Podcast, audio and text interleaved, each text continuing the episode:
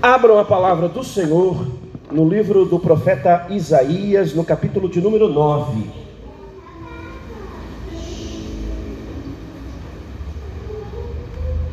Isaías, capítulo 9.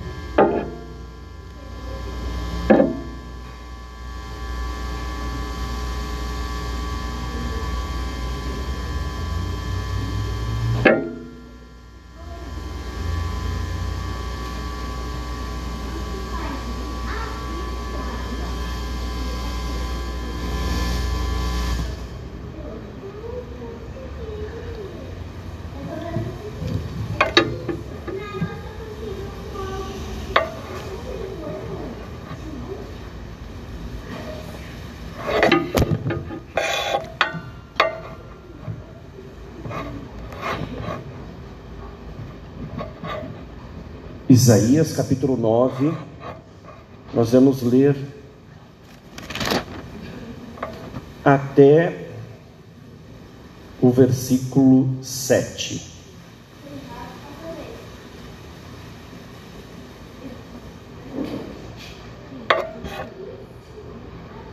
O tema da mensagem desta noite é a promessa do Natal.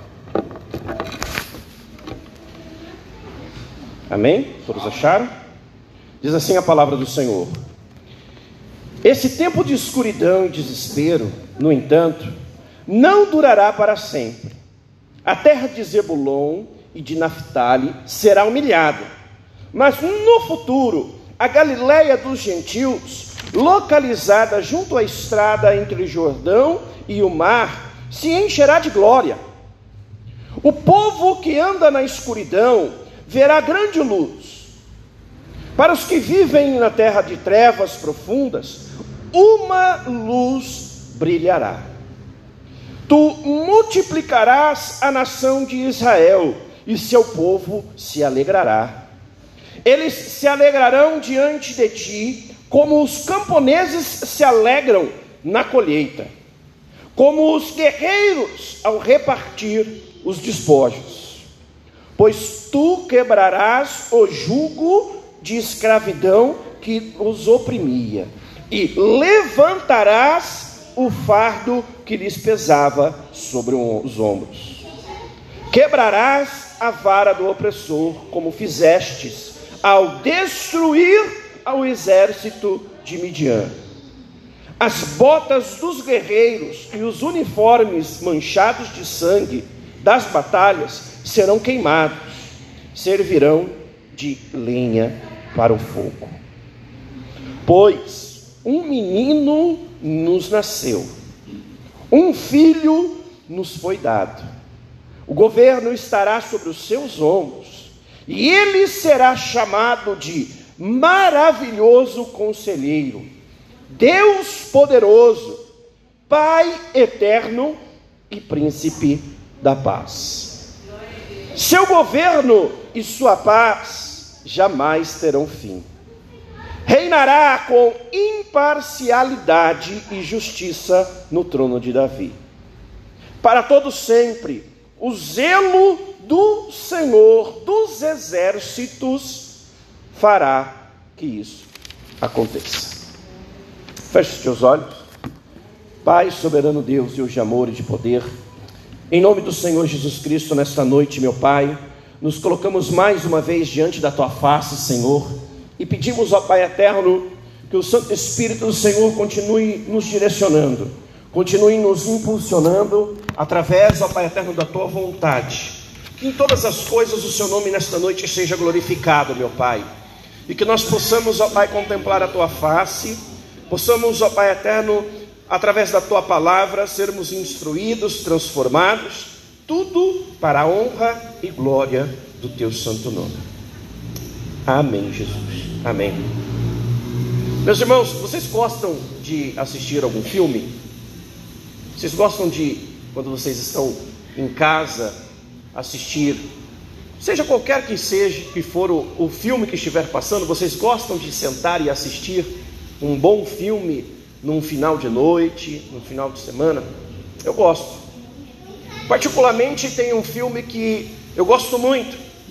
Na verdade, é uma trilogia chamada Busca Implacável. É um filme tenso. Ao longo do filme, as coisas vão acontecendo e você vai ficando tenso na sua cadeira. Parece que tudo está dando errado e parece que nada vai dar certo. As pessoas são capturadas, são presas, as pessoas apanham, as pessoas se perdem, parece que tudo está se perdendo. Parece que nada vai dar certo. É um filme muito tenso, você fica quase que o tempo inteiro, o tempo, o tempo inteiro meio que travado, meio que sem saber o que vai acontecer. Você parece que não consegue nem respirar direito. Tamanha tensão do filme. E não parece que a nossa vida está dessa mesma forma nos nossos dias? Não parece que você está sentado no sofá da sua casa, olhando a vida passar diante dos teus olhos, sem conseguir respirar direito, porque as coisas vão acontecendo e vão atropelando umas às outras, que parece que vai chegar ao final e não vai dar certo. Parece que as coisas fugiram do controle e não há mais o que faça as coisas voltarem ao normal. Aqui neste relato do capítulo 9 do profeta Isaías, aliás, ao longo do livro do profeta Isaías, nós também podemos observar esta tensão acontecendo. Mas mais especificamente aqui no capítulo 9, a tensão é, é, é bem nítida. O reino de Israel, o reino de Judá, ele estava passando por um dos seus piores momentos. A tensão estava tomada em toda a população. Quem estava sentado ao trono naquela época era o rei Acas, um rei mau, um rei que se, havia se desviado da presença de Deus, ao ponto de pegar o seu próprio filho e queimá-lo em sacrifício aos deuses pagãos. As coisas do paganismo haviam adentrado a cultura e a religiosidade do povo de Israel. Chegou ao ponto deste rei até mesmo fechar as portas do templo para impedir que os piedosos de Israel fossem lá e continuassem a cultuar ao Deus vivo. A vida do povo de Israel parecia que já não tinha mais jeito. As coisas estavam indo de mal a pior. Todas as guerras que este povo, que este reino se propunha a lutar, eles eram completamente massacrados, pois a poderosa mão de Deus já não estava mais com eles, por causa do rei Acas e dos seus desmandos. A tensão estava tomada naquela população, assim como eu falei, que a nossa vida está nos dias de hoje, como assim como, como você assiste a um filme. A atenção estava tomada no meio do povo de Israel. Parecia que já não existia mais esperança. Parecia que já não tinha mais conserto. Parece que as coisas haviam fugido do controle. Mas o que parece que o povo de Israel havia esquecido é que eles serviam ao Deus que está rigorosamente no controle de todas as coisas. E é isso que eu e você nós temos que nos lembrar. Às vezes, principalmente nós que acabamos de sair de uma pandemia, parece que em determinados momentos de nossa vida, parece que Deus perdeu a mão das coisas. Vocês se lembram quando nós estávamos no pico da pandemia, que as pessoas saíam nas redes sociais para muitas delas decretar o fim do mundo, para decretar que a humanidade estava perdida, que já não tinha mais saída, que já não existia mais esperança. E às vezes não precisa nem de uma pandemia para que eu e você também tenhamos essa mesma posição, ou esta, mesma atitude.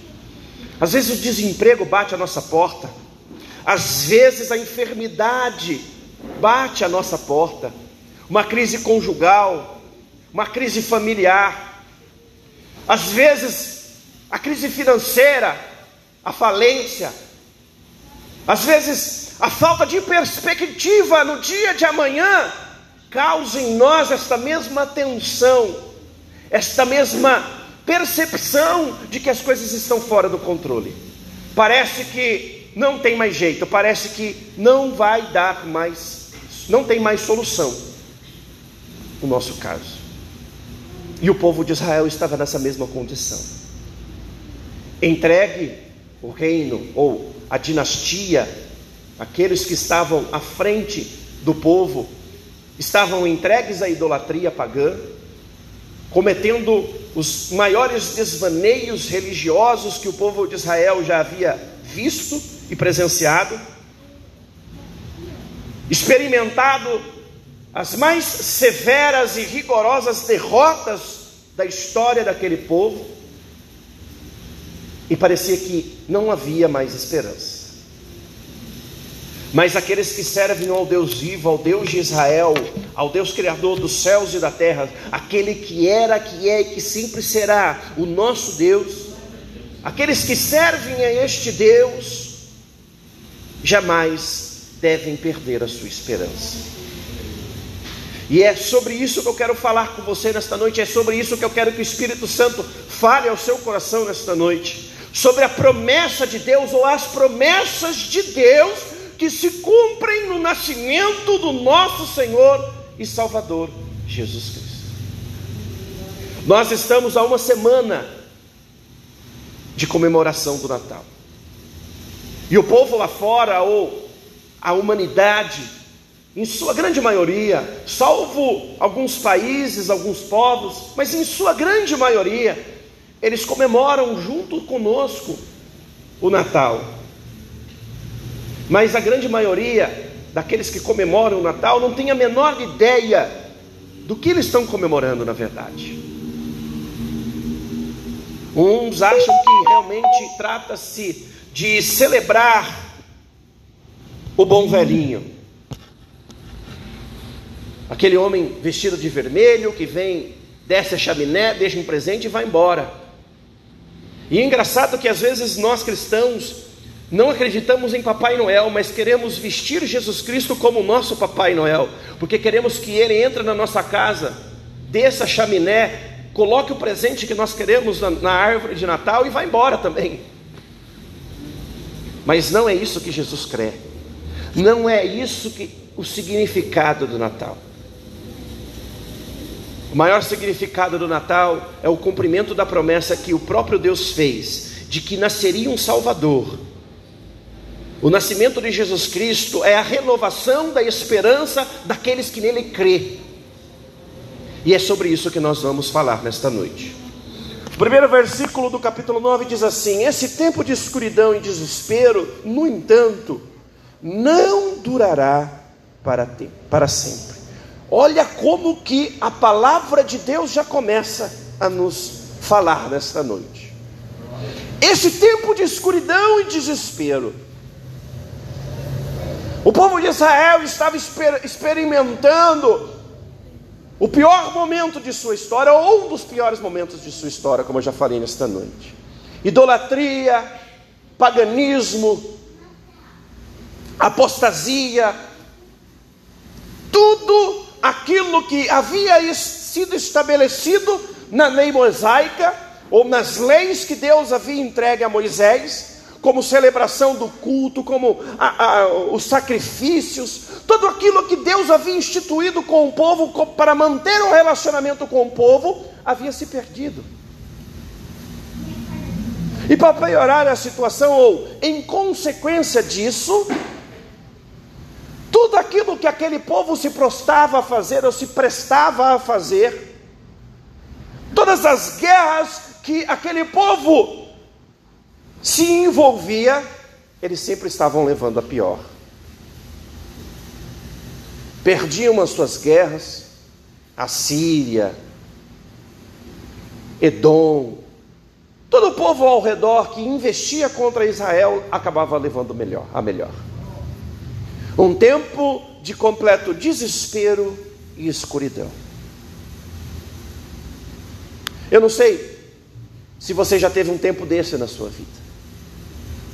Mas quando eu olho lá para fora e vejo as pessoas andando atrás da realização dos seus próprios sonhos, tentando encontrar nestas realizações a sua felicidade, achando que nos alicerces de suas casas assuntuosas, nas rodas dos seus carros milionários e na cadeira dos seus empregos mais bem-sucedidos, eles encontrarão socorro, proteção e felicidade.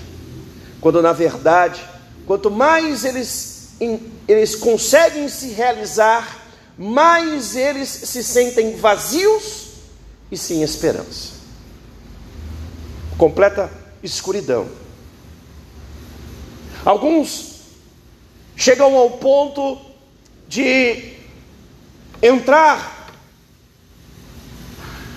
num nível de desespero tão grande que acham que nada daquilo que eles têm, nada daquilo que eles conquistaram serve para mais nada, nem mesmo a sua própria vida serve para alguma coisa.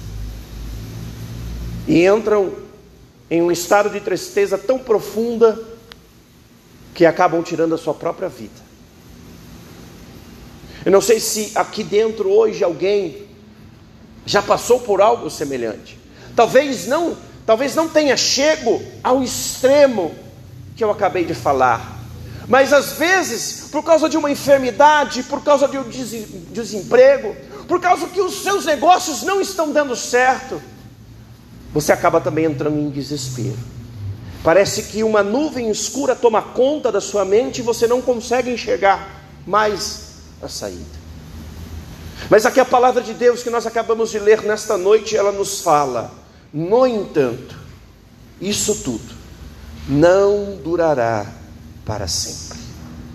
Eu e você, nós que servimos a, este Deus glorioso, nós que cremos no Jesus que nasceu, no Jesus que é o verdadeiro Natal para nós, nós temos a esperança de que todo este desespero, toda esta escuridão, tudo isso que nós estamos enfrentando no tempo presente, um dia irá se acabar. E como está escrito lá em Apocalipse, no capítulo 21, será enxugado dos nossos rostos toda a nossa lágrima. Não haverá mais dor, não haverá mais choro, não haverá mais enfermidade, não haverá mais nenhum tipo de dor que nós iremos presenciar, iremos reinar para todo sempre, e essa promessa, a verdadeira promessa, ela se cumpriu há dois mil anos atrás, no dia em que nosso Senhor Salvador Jesus Cristo nasceu. O versículo 2 diz assim: o povo que anda na escuridão verá grande luz. Para os que vivem na terra de trevas profundas, uma luz brilhará.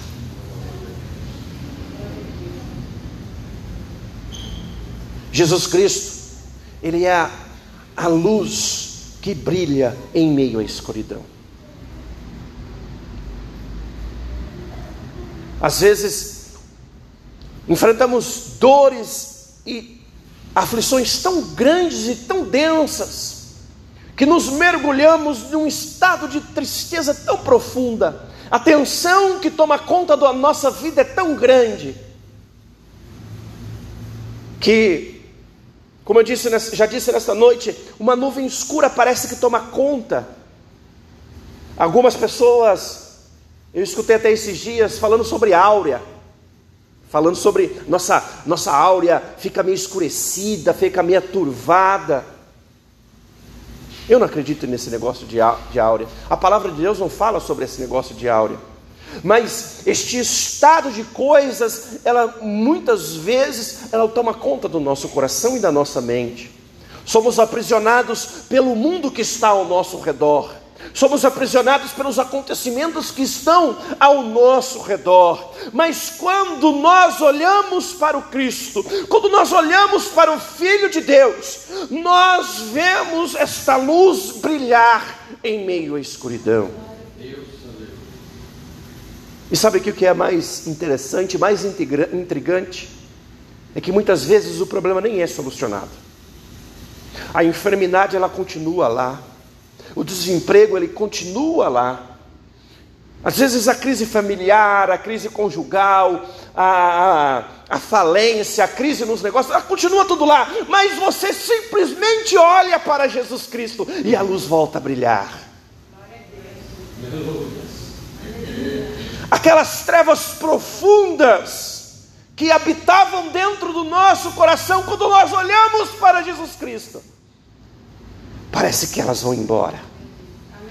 E uma luz brilha em meio a toda esta escuridão. A alegria volta a fazer parte do nosso coração quando nós olhamos para Jesus Cristo.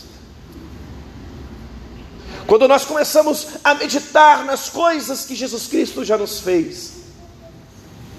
E pensando aqui neste povo que estava mergulhado no, em meio ao pior momento de sua história, onde não havia esperança, onde eles achavam que já não iriam mais voltar a experimentar aquelas coisas que eles haviam vivido no passado. Mesmo para este povo que estava mergulhado e na mais profunda e densa escuridão, ao ponto da palavra de Deus aqui falar que estavam na mais profunda treva, em trevas profundas. Aqui a palavra de Deus diz que a luz voltou e voltará a brilhar naquele lugar. E não somente naquele lugar, em mim, em você, na nossa família, nos nossos negócios, na nossa mente, no nosso coração. Esta é a verdadeira promessa do Natal é de que, através do nosso Senhor e Salvador Jesus Cristo, a esperança volte a brilhar em cada coração e em cada mente, ao ponto de que, onde havia trevas, passe a reinar a luz. Aleluia, Jesus. No versículo 4, a palavra de Deus diz o seguinte: Pois tu quebrarás o jugo de escravidão que os oprimia, e levantarás o fardo que lhes pesava sobre o ombro, sobre os ombros. Aqui para aquele povo, o jugo era com relação ao jugo que aquele rei estava impondo sobre os seus súditos. Todos os pecados, todas as apostasias, o afastamento das coisas de Deus e as consequências que aquilo tudo estava trazendo, trazia sobre o povo, sobre o, o ombro do, de todo aquele povo, sobre os ombros de todo aquele povo, um jugo tão pesado, tão denso, que era impossível para eles continuar carregando aquele jugo. E às vezes nós estamos caminhando às vezes nós estamos indo com a nossa vida que, pare... com a nossa vida que parece que o jugo que nós estamos carregando sobre os nossos ombros é tão grande, tão denso e tão pesado que nós não conseguiremos carregar adiante. Nestes momentos nós temos que lembrar desta palavra: Ele quebrará o jugo que está sobre os nossos ombros. Pois o maior jugo que nós estávamos nos ombros e que nós não poderíamos jamais quebrá-lo, ele já quebrou por nós, que era a condenação que nós tínhamos nos nossos pecados, mas ele se entregou e o castigo que nos traz as paz estava sobre ele, e por causa das suas pisaduras nós somos sarados. Aleluia. E este jugo foi quebrado dos nossos ombros. E este jugo foi quebrado das nossas vidas. E haverão outros jugos, como já houveram outros jugos que o Senhor Jesus Cristo irá quebrar da nossa vida. Nós não precisaremos mais andar entristecidos por coisa alguma, pois todas as coisas é possível aquele que crê. E a palavra de Deus nos fala lá em Efésios, no capítulo 3, versículo 21, que Ele é poderoso para fazer infinitamente mais do que aquilo que nós pedimos ou pensamos. E este versículo, ele não fala sobre os milagres, ele não fala sobre aquilo que nós desejamos. Este versículo de Efésios 3:21 fala sobre aquilo que era realmente impossível para mim, para você realizar que era a salvação da nossa alma. E Jesus Cristo, Ele não somente nos purificou do nosso pecado, mas também nos deu a condição de sermos chamados de filhos de Deus, co-herdeiros na salvação em Jesus Cristo. Então, aquilo que era impossível de ser quebrado, o jugo que era impossível de ser quebrado, ele já quebrou, e nós não temos mais que carregar esse jugo sobre nós. Aleluia, glória a Deus. E no versículo 6, nós já vamos partir para o encerramento. No versículo 6, precisamos nos lembrar novamente sobre o contexto que estava em que essa palavra foi escrita. Lembre-se de que este povo estava é, debaixo de um jugo de um rei impiedoso, um rei imoral, um rei que havia se afastado das coisas de Deus, um rei que estava indo buscar os seus conselhos nos deuses pagãos, um rei que estava depositando a sua confiança nos deuses pagãos, num rei que estava é, buscando nos deuses pagãos as respostas que ele precisava. E com isso em mente, Deus usa o seu profeta para trazer a revelação que está no versículo 6, que diz o seguinte: Pois um menino nos nasceu, um filho nos foi dado, o governo estará sobre os seus ombros. Olha só que interessante: um, um menino nos nasceu, um filho nos foi dado, foi dado. Ninguém conquistou, ninguém alcançou, aquele povo não mereceu, foi dado graça. Deus aqui está falando: ó, eu estou dando o meu filho por vocês. Para quê? O governo estará sobre os seus ombros. Aqui Deus está falando para aquele povo: esqueça qualquer reinado humano que vocês tiveram ou irão ter o governo de tudo estará sobre os ombros do meu filho amado Jesus Cristo. E esta promessa, ela não somente se cumpriu, mas ela é realidade em nossa vida. O governo da nossa vida, o governo, o curso deste mundo está tudo nos ombros do nosso Senhor Jesus Cristo. E mesmo, como eu falei no começo da, da mensagem, mesmo que às vezes pareça que você está sentado ou sentada na sala da sua casa assistindo um filme tenso, que parece que as coisas estão saindo do controle. Tenha certeza que o controle está nas mãos dele. Tudo continua no controle das mãos deste governo, deste governador, deste rei, o príncipe de todas as coisas. O filho que nos foi dado ainda tem a regência de todas as coisas, ao final de tudo, como está escrito lá no livro de Apocalipse, ele vence todas as coisas e ele reina eternamente, soberanamente com o seu povo. Aleluia. E a palavra de Deus continua: e ele será chamado de maravilhoso conselheiro, Deus poderoso, Pai eterno e príncipe da paz. Aleluia! Glória a Deus! Maravilhoso conselheiro, porque apesar daquele rei estar indo buscar os conselhos nos deuses pagãos e nos profetas e nos sacerdotes daqueles deuses pagãos, nada estava dando certo. Mas Deus estava declarando aqui que existia alguém que tinha o conselho em suas mãos. E este alguém seria enviado E todos aqueles que fossem buscar conselho nele encontrariam boas palavras, boas novas, mensagens de salvação. Este é o maravilhoso conselheiro é o Senhor Jesus Cristo, aquele que não somente ele te dá bons conselhos, não somente direciona a sua vida, mas tira a sua vida do caminho da condenação eterna e traz novamente para a condição de filhos de Deus, herdeiros da herança. Deus poderoso, aleluia os deuses pagãos daquele tempo eram, eram vários.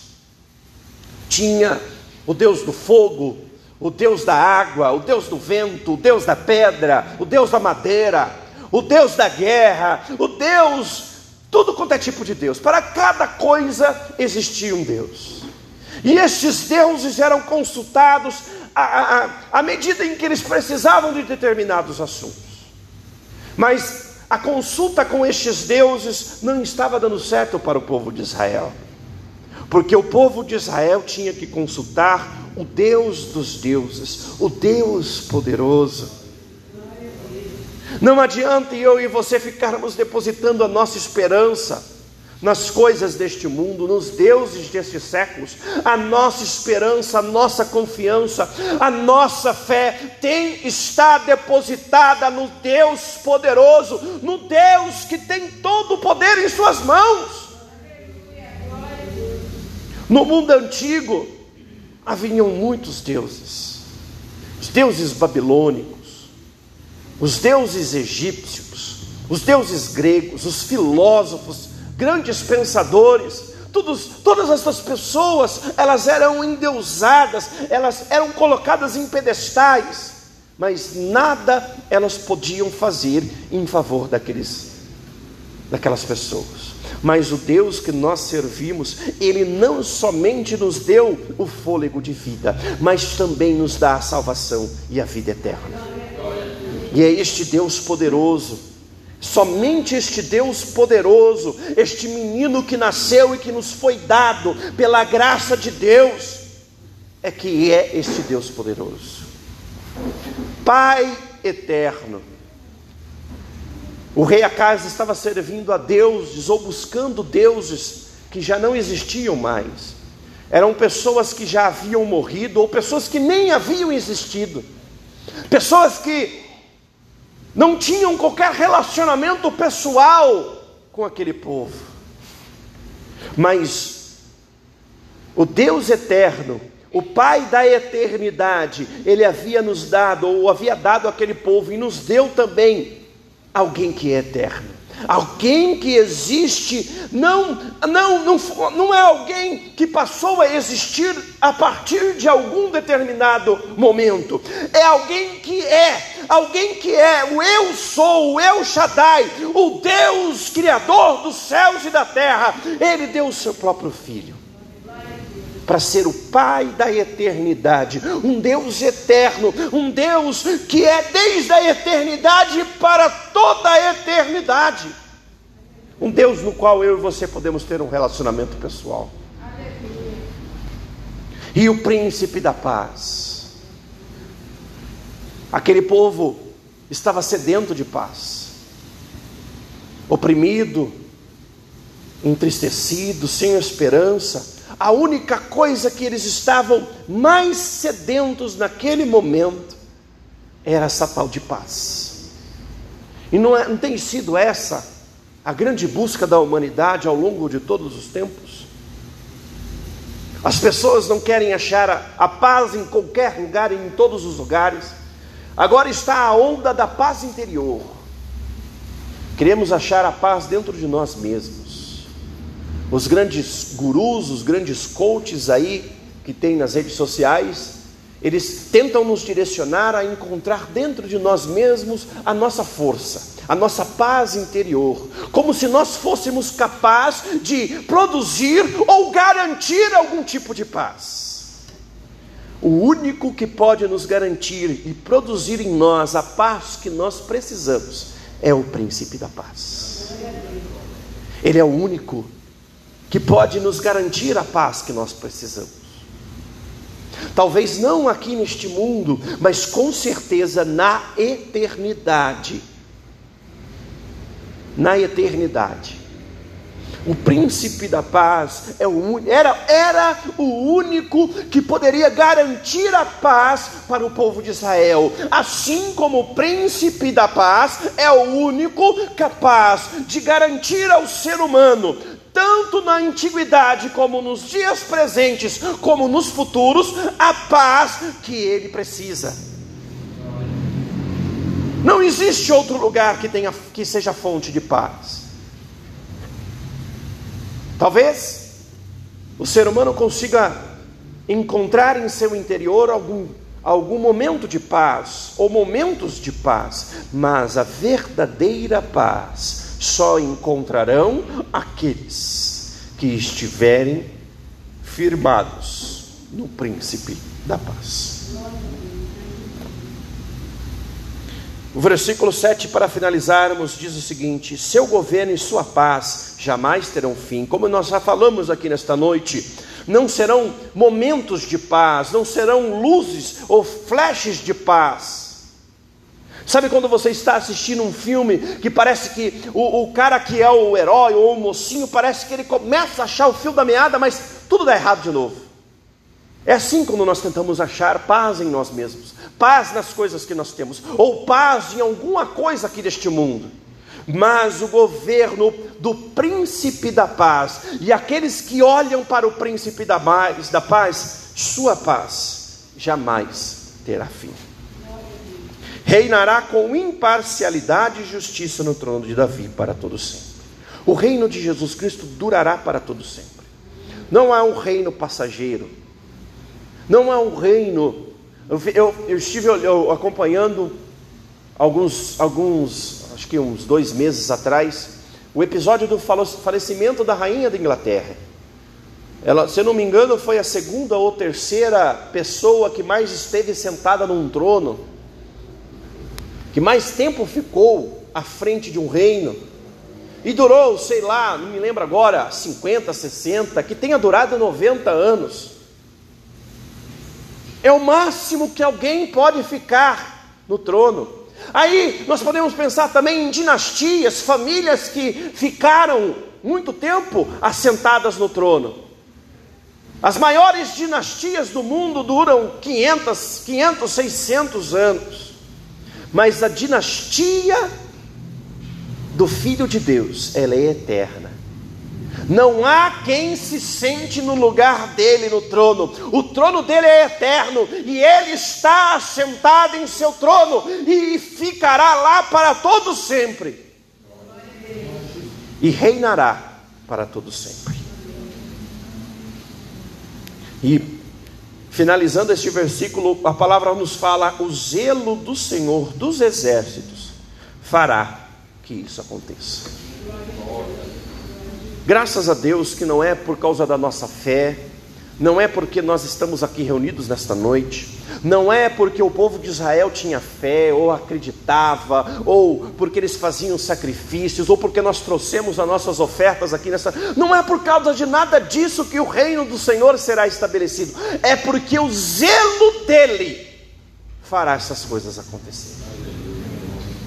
A grande promessa de Natal não é nós recebermos nossos presentes, não é nós realizarmos os nossos sonhos. A grande promessa de Natal é essa que nós acabamos de ler aqui no capítulo 9 do livro de Isaías. É o reino do Senhor se estabelecendo, é o reino do Filho de Deus se estabelecendo, e ele já foi estabelecido ele já está assentado no trono, e em breve ele voltará para buscar a sua noiva, para nos buscar e nos levar, e nós ascenderemos aos céus, e aqui será estabelecida a nova Jerusalém, e nós aqui reinaremos com ele para todo sempre. Esta é a verdadeira promessa de Natal.